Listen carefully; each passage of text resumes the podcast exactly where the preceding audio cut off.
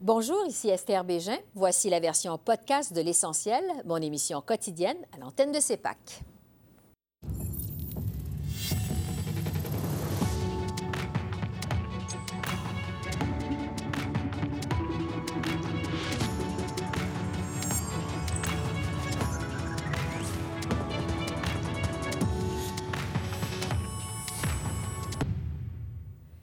Bonsoir, Mesdames, Messieurs. Aujourd'hui de la campagne électorale au pays, trois des chefs euh, de partis se préparent à s'affronter dans moins d'une heure dans un tout premier débat euh, qui se tient ce soir à Toronto, organisé par le magazine Maclean's et le réseau de télévision euh, City TV. Un débat qui vous sera d'ailleurs présenté en direct à CEPAC. On voit les chefs en ce moment qui ont fait leur entrée au cours des dernières minutes, en fait, dans les studios de City TV. Euh, donc, en attendant de croiser euh, le fer. Alors, ces images qui nous arrivent, qui nous sont arrivées au cours des euh, dernières minutes, c'est les trois chefs qui se préparent à croiser le fer dans les studios de City TV à Toronto.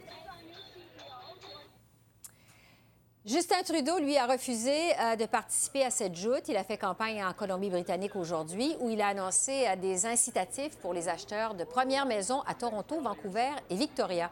M. Trudeau a été appelé à réagir au jugement rendu hier par la Cour supérieure du Québec, qui invalide les critères d'accès à l'aide médicale à mourir. Pour une deuxième journée, il a aussi été interpellé sur la loi québécoise sur la laïcité.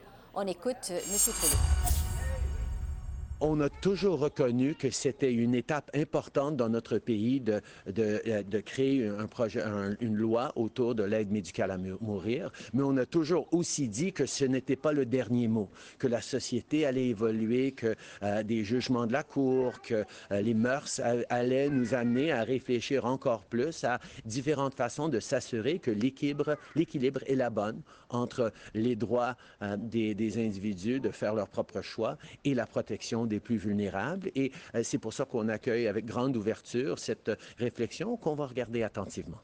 Je peux dire très, très clairement aux Québécois que je défendrai toujours les libertés euh, fondamentales de tout le monde. Euh, ça, c'est ma position. Ils peuvent s'attendre que, qu'un gouvernement sous ma direction fera toujours ce qui a besoin d'être fait pour défendre les libertés de tous et chacun. Mais en même temps, je reconnais que ce serait contre-productif euh, à ce moment-ci pour le fédéral euh, de, de, de, s'engager dans le débat d'une façon qui pourrait être perçue comme étant cavalière. Euh, c'est pas dans l'intérêt du débat et les Québécois sont en train justement d'utiliser la Charte des droits et libertés comme il se doit et de l'utiliser euh, pour contester une loi qu'ils trouvent injuste libéraux qui ont eu euh, toute une surprise très tôt ce matin euh, quand leur avion de campagne a été endommagé euh, par un autobus sur le tarmac de l'aéroport de Victoria. Le véhicule qui transportait des journalistes est passé sous l'aile de l'avion et l'a endommagé au passage. L'avion sera remplacé pour le reste de la campagne. M. Trudeau est d'ailleurs attendu à Edmonton, en Alberta, ce soir pour un rassemblement partisan. Andrew Scheer, lui, a limité ses apparitions aujourd'hui comme il se prépare à ce débat des chefs de ce soir. Le chef conservateur a débuté la journée dans un centre d'aide aux enfants malades en banlieue de Toronto. Il a annoncé euh, qu'un gouvernement conservateur rendrait les prestations de maternité de l'assurance emploi libres d'impôts.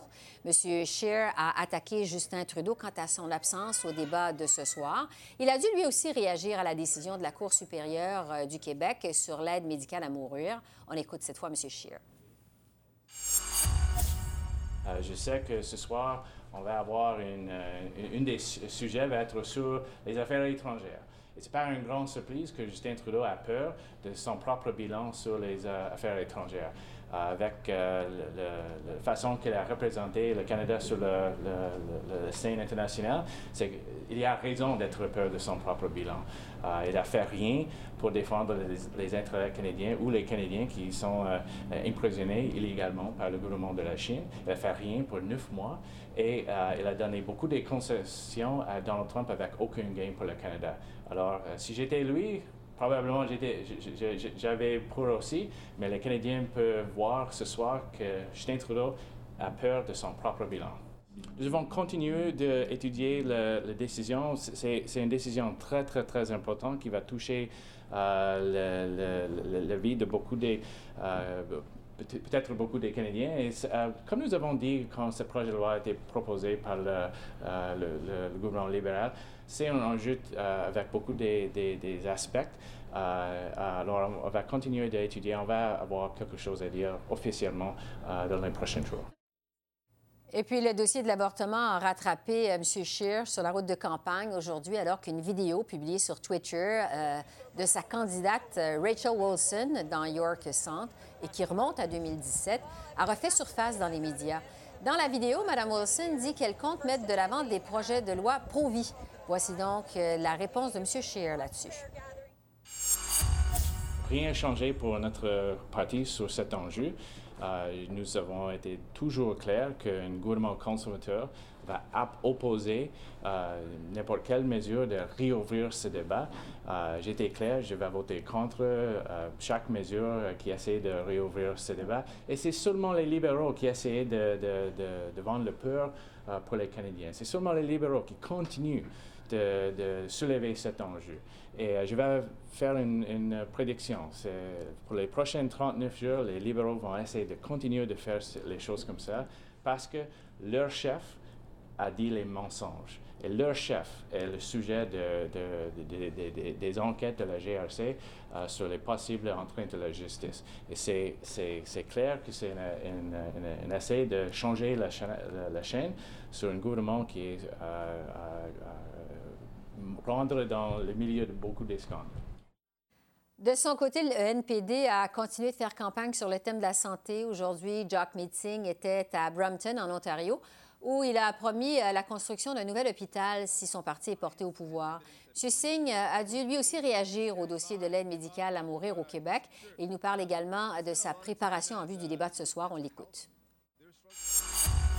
Oui, euh, ce qu'on a vu, c'est qu'il y a un manque euh, sur les critères. Ils sont euh, trop précises. en fait, ils sont trop, trop spécifiques et ça n'inclut pas toutes les situations qui arrivent. Avec les résultats dans la Cour de justice au Québec, ça montre qu'il y a vraiment un problème avec la réglementation qui existe à ce moment. Donc oui, je suis tellement ouvert à, s'assurer que chacun qui a besoin de ce service peut avoir accès, accès à cette décision. C'est tellement important pour la dignité. Et ce qu'on a vu à ce moment jusqu'à jusqu'à ça, euh, le gouvernement libéraux, en fait, ils n'ont ils pas fait le travail qu'il faut faire. Et je suis prêt d'avoir de, une plus grande conversation, d'augmenter l'accès au service.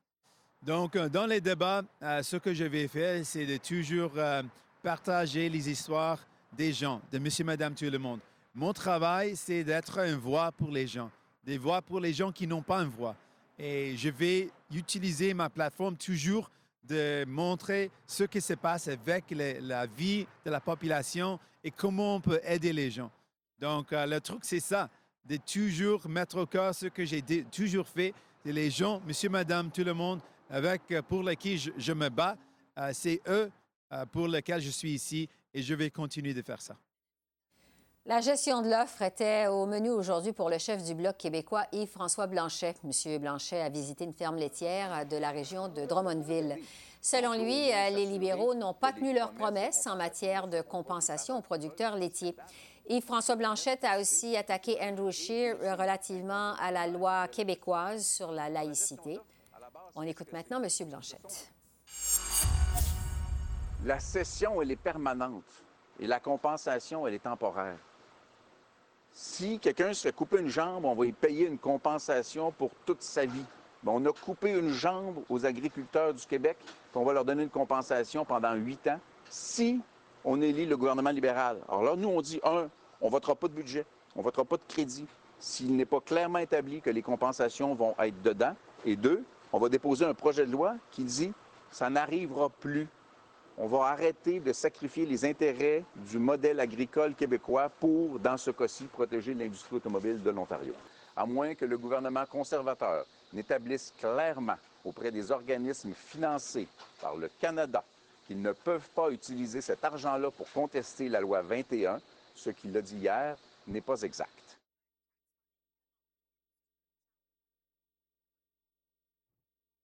Et pour analyser cette deuxième journée de campagne, je retrouve Daniel Bélan, qui est politologue à l'Université McGill. Bonsoir, Daniel.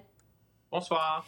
Euh, le dossier de la laïcité, d'abord au Québec, occupe vraiment une grosse place dans ce début de campagne euh, nationale. Euh, plusieurs ont été frappés hier par la force avec laquelle M. Trudeau a attaqué la loi 21 du gouvernement Legault. Bon, il a répété que c'est contre ses valeurs. Il a même dit qu'il était très heureux de voir que des Québécois la contestent. Qu'est-ce que vous pensez d'une sortie aussi forte de la part de M. Trudeau contre la loi 21? Ben, je pense que c'est risqué au Québec pour ce qui est des électeurs francophones parce qu'il y a quand même pas mal de soutien pour la loi 21. Pardon? La loi 21, oui. Oui, oui, pour la loi 21, tout à fait. Et donc, euh, je pense que c'est quand même euh, un risque. on a vu que François Legault a réagi d'ailleurs. Euh, première page du Journal de Montréal ce matin en disant qu'il fallait que les, candidats, je pense qu'ils visaient surtout M. Trudeau, disent qu'ils ne se mêleraient pas de cette affaire-là parce que M. Trudeau a dit qu'il ne s'en mêlerait pas pour, le, moment. Mhm. Voilà. Et donc, je pense que c'est ce pour le moment-là définir c'est quoi ce moment. Euh, est-ce que c'est seulement durant la campagne ou pendant quelques mois ou c'est euh, pour une période relativement longue qui ne s'en mêlera pas? Mais euh, bon, la loi sur la laïcité, évidemment, est populaire au Québec, mais ne fait pas l'unanimité ailleurs au pays. En fait, à qui, selon vous, s'adressait M. Trudeau en sortant aussi fort comme ça contre la loi sur la laïcité du Québec? Est-ce qu'il s'adressait aux Québécois? ou à des électeurs ailleurs au pays, notamment peut-être dans la région du 905 en Ontario, qui est un champ de bataille important pour les libéraux? Je pense qu'il s'adressait bon, euh, à certains électeurs québécois, surtout à Montréal, euh, euh, les membres des minorités visibles, les, les, anglophones et oui, les électeurs à l'extérieur du Québec. Il ne faut pas oublier la grande région de Toronto, la grande région de Vancouver sont très, des régions très importantes. Et là, il y a, il y a un grand pourcentage de minorités visibles. et donc, il faut lancer le message aussi que le Parti libéral euh, défend euh, les, euh, les, droits des minorités, exactement. Bon, sur le débat de ce soir, maintenant à Toronto, ça va se passer entre Andrew Scheer, Jack Meeting et Elizabeth May. Est-ce que c'est une erreur de la part du premier ministre Trudeau de refuser de participer à ce débat-là? Moi, je ne sais pas. écoutez, je pense que il veut minimiser les risques d'erreur, même si le, le, le, Parti libéral et le Parti conservateur sont, sont nés à nez dans les sondages. Les libéraux ont l'avantage pour ce qui est des projections en matière de sièges. Donc, euh, je pense qu'on et c'est le parti au pouvoir qui va essuyer le plus d'attaques euh, de ses adversaires. Donc là, on crée une situation où, au fond, Andrew Scheer va se faire attaquer par euh, Jack Mitzing et par Elizabeth May au sujet de l'environnement, par exemple. C'est un des thèmes du débat de ce soir, d'ailleurs. C'est un des thèmes du débat de ce soir. Évidemment, c'est un thème, l'environnement, qui est cher à Mme May, on s'en doute, elle est chef du Parti vert. Cher également à M. Euh, Singh. Est-ce qu'on peut s'attendre justement à ce que M. Scheer soit la cible de tirs regroupés de ses adversaires relativement à l'environnement, parce qu'on sait qu'il y a quand même un défi euh, en matière de crédibilité euh, environnementale. Qu'est-ce que vous en pensez? Tout à fait. Il y a un défi pour les conservateurs, et puis je pense qu'il va, il va se faire attaquer à sa gauche par Elizabeth May et euh, Jack Metzing au sujet de, des politiques environnementales euh, de, Stephen Harper et maintenant le, programme conservateur qu'Andrew Scheer défend durant cette campagne. Oui. Euh, Monsieur Singh et Mme May sont aussi, en fait, numéro 3 et 4 dans cette campagne électorale. Le numéro 1, évidemment, maintenant, c'est M. Trudeau parce qu'il est le premier ministre. il va être absent. quel impact ça pourrait avoir sur M. Scheer qui veut paraître comme le leader euh, dans cette élection que de se prendre en débat contre le numéro 3 et le numéro 4? Bien, disons que ça ne l'aide pas beaucoup. Hein. Lui, évidemment, son, son adversaire principal, le seul qui compte vraiment, c'est euh, à ses yeux, c'est euh, Justin Trudeau et les libéraux. Donc, je ne sais pas s'il y a beaucoup à gagner ce soir en, en affrontant des, les, les, les, tiers partis, en fait, les leaders des tiers partis. Qu'est-ce que vous pensez, euh, Daniel, de l'allure de la campagne jusqu'à maintenant, en fait, du début euh, de campagne en une minute? Est-ce qu'il y a des choses qui vous surprennent? Euh, qu'est-ce que vous en pensez? Non, je ne suis pas surpris du fait qu'on parle, on a parlé hier pas mal d'SNC-Lavalin, mais je mm-hmm. pense que c'est un thème dont les gens sont un peu tannés d'entendre parler. Beaucoup de gens ne veulent pas trop en entendre parler. Donc, je ne pense pas que ça va continuer durant toute la campagne, mais la loi 21 au Québec, le fait qu'on en ait parlé autant hier, qu'on en parle encore aujourd'hui, je pense que c'est de mauvais augure pour tous les partis qui veulent remporter plus de sièges au Québec, sauf le Bloc québécois. Ça fait le jeu du Bloc parce que le Bloc défend la loi de façon non ambiguë, défend l'autonomie du Québec, et eux, ils vont accuser les autres partis, euh, y compris les libéraux, d'avoir un double discours au sujet de la loi 21, de dire on s'en mêle pas, mais au fond, on l'aime pas. Donc, eux, euh, ça fait leur jeu de parler de la loi 21 et de l'autonomie du Québec. Daniel Bélan, merci beaucoup de cette analyse pour cette euh, journée numéro 2 de la campagne électorale. On se retrouve euh, euh, chemin faisant de cette campagne. Merci beaucoup, c'est toujours un plaisir de vous parler. Merci à vous, au plaisir. Merci, bye bye. Et puis, on poursuit maintenant avec euh, la présentation de notre série d'entrevues avec les, chefs de parti ou leurs représentants au Québec, entrevue que j'ai réalisée en prévision de cette élection 2019, histoire de discuter en fait euh, des différents enjeux de la campagne et notamment des enjeux qui touchent euh, le Québec. Alors, voici maintenant mon entretien que j'ai enregistré mardi avec le député conservateur Gérard Deltel. Gérard Deltel, bonjour.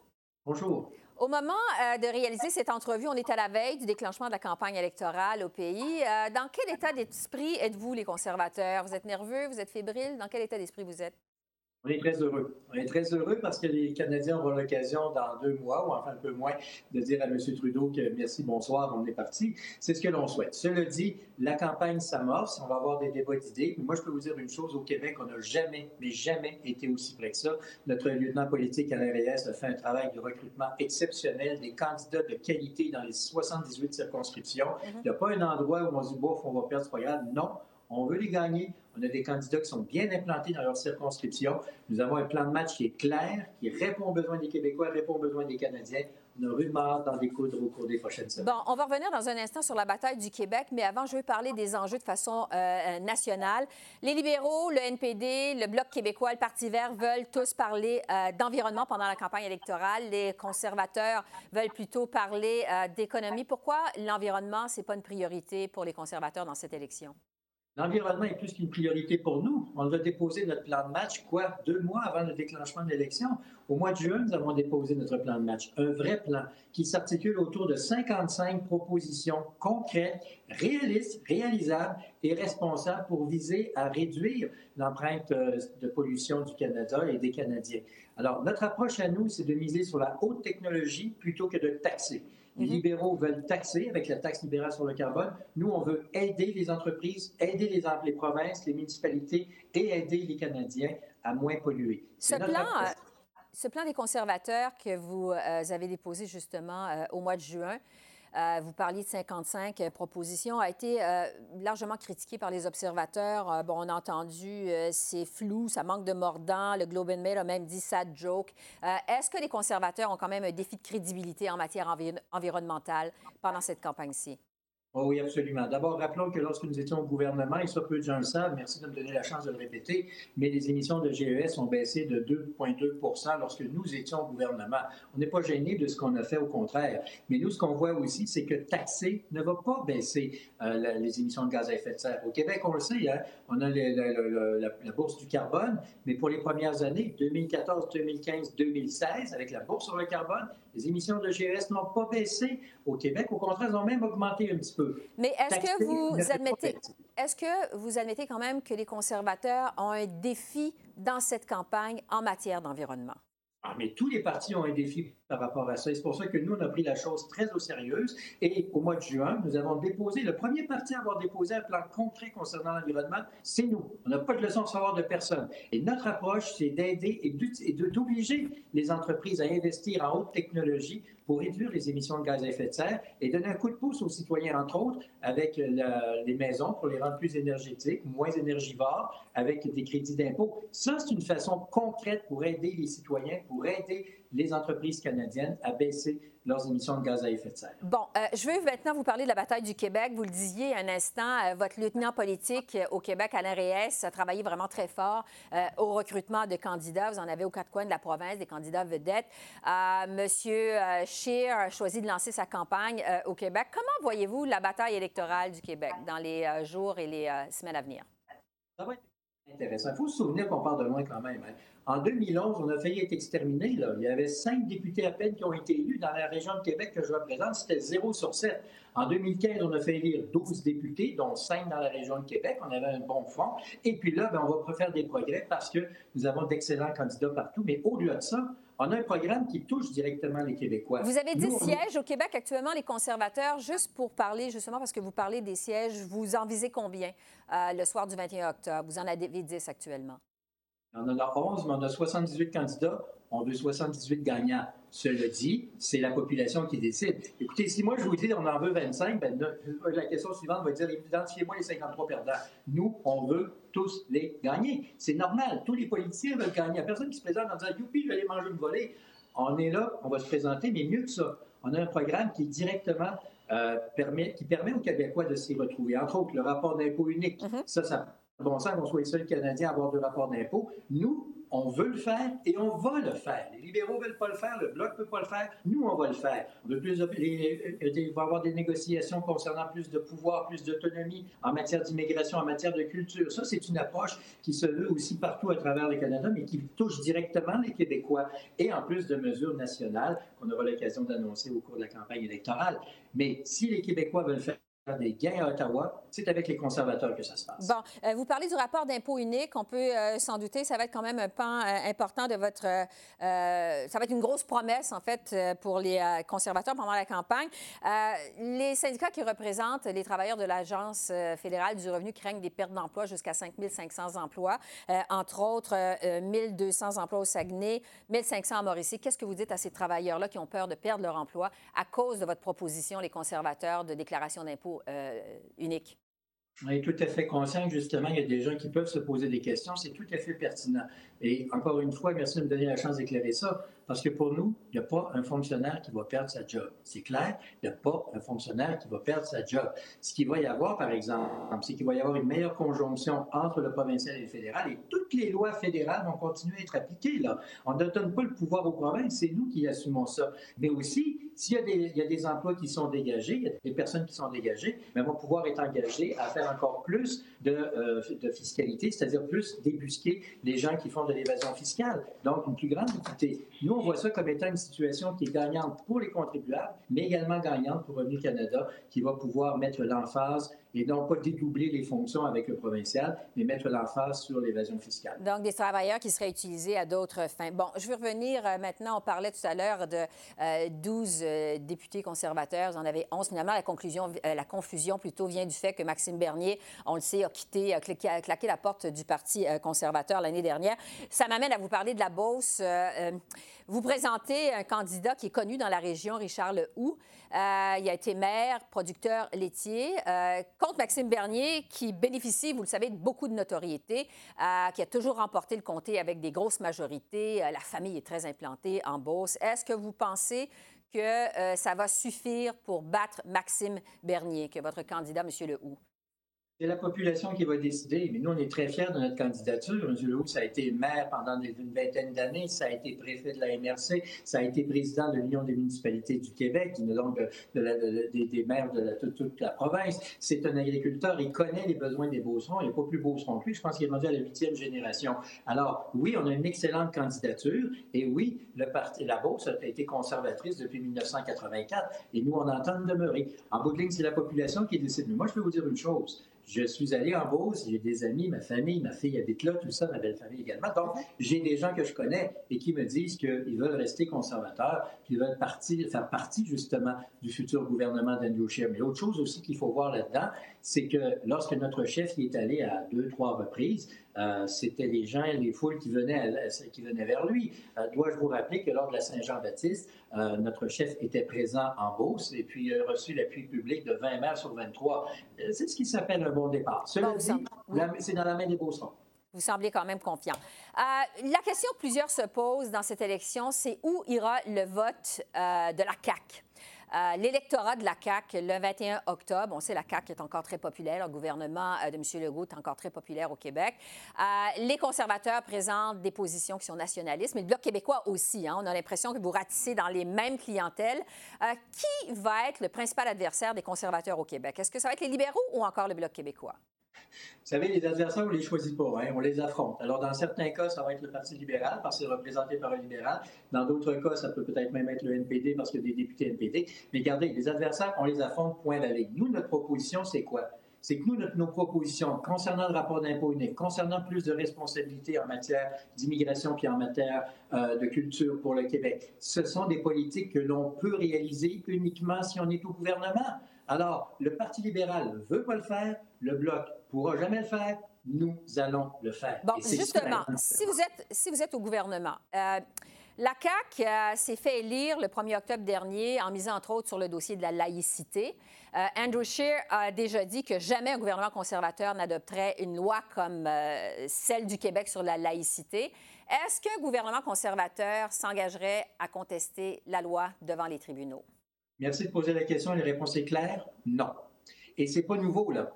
Dès le 15 mars, dès le 15 octobre dernier, donc un an avant l'élection, nous avons clairement défini notre position.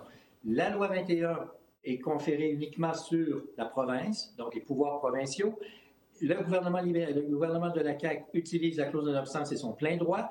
Donc, nous respectons les champs de compétences et nous respectons la Constitution qui permet justement la clause dérogatoire. Donc nous, comme ça concerne 100 des pouvoirs provinciaux, nous ne contesterons pas cette loi-là. Nous, les conservateurs, on ne le contestera pas. Donc, la position des conservateurs, c'est d'être contre la loi, mais va rien faire, vous allez rien faire finalement pour l'empêcher au Québec, si je comprends bien. À partir du moment où ça ne touche pas les employés fédéraux, ça ne nous concerne pas. Mais là, par exemple, il faut savoir ce que le Parti libéral va faire.